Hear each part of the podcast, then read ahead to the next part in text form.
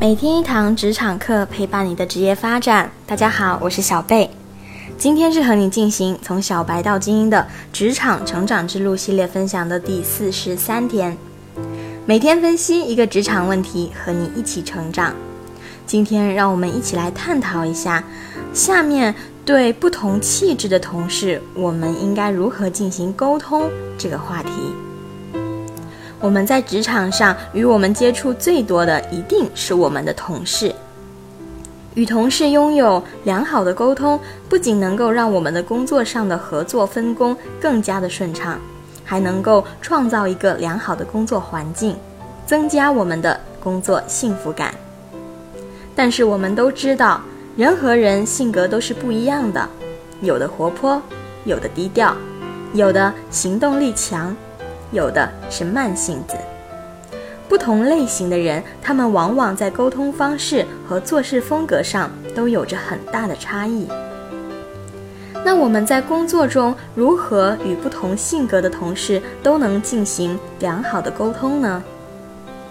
心理学上根据每个人气质的不同，把人分为四种类型：胆汁质、粘液质、多血质。和抑郁质，每种特质的人，他们的性格特征和行为方式都截然不同。我们一一来看一下不同类型的人，我们如何做好沟通和交流。第一种是胆汁质的同事，他们啊一般精力比较旺盛，性格直爽，急脾气，比较外向，甚至走路也比较快，说话简短。在工作中，他们比较关注的事情，关注的结果，不太关注过程跟人，支配欲比较强。我们和胆汁质的同事沟通要干脆、直截了当，不要婆婆妈妈的。比如领导是胆汁质的人，我们要是汇报工作的时候，半天说不到点子上，一定会挨骂。再比如胆汁质的人给你布置了任务。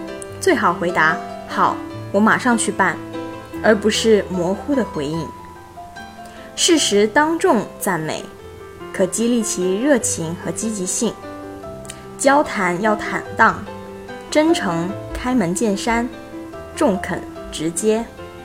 弯弯绕、暗示等手法作用不大，但激将法却往往可以奏效。第二种是多血质的人。他们往往比较喜欢交际，时刻要去创造氛围，在工作中呢，往往也比较活跃，容易打交道。你都不说话，给他一个欣赏的眼光，他就能跟你说上半天。跟这类人沟通，一定不要当众让他下不来台，因为他们很注重氛围，很爱面子。另外，他们的持续性可能会差一些，持久力不够。如果你的同事是一个多血质的人，你让他帮忙的时候就要多催他几次，不然他就给忘了。总体来说，选择轻松活泼的形式和他们交流，满足他们爱讲话、爱交际的特点，往往效果会比较好一些。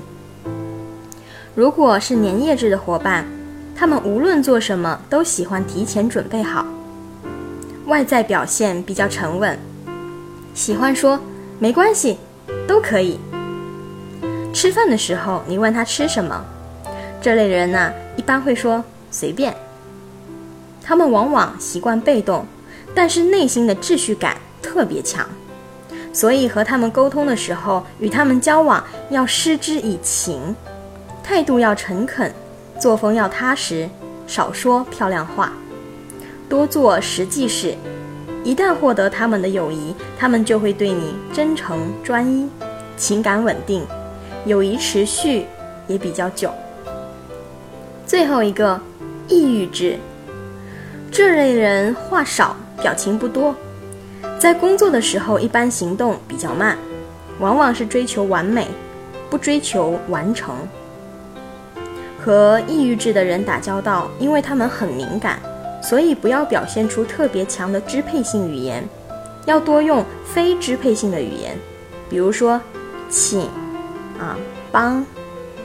但你跟他去分配任务，或者是沟通任务的时候，一定要给他一个高的标准，因为他们特别注重质量和品质。多血质的人可以催促，但抑郁质的人需要提醒，而且是善意的提醒，应该多亲近，默默地为他们服务，而不可过分的热情。可主动谈一些愉快的事情，但不可以开玩笑。要尊重他人的隐私，遇事情需要商量，耐心听他们的意见，能让他们感受到尊重感。以上就是今天小贝和你分享的内容，不知道你身边哪种类型的同事比较多呢？平常你又是如何与他们沟通的？欢迎分享你的观点和做法。我们的微信公众号每天一堂职场课上还有更多关于人物性格分析和沟通方法的内容，可以帮助你更好的了解身边的同事，做好职场的沟通工作。我是小贝。我们下期再见。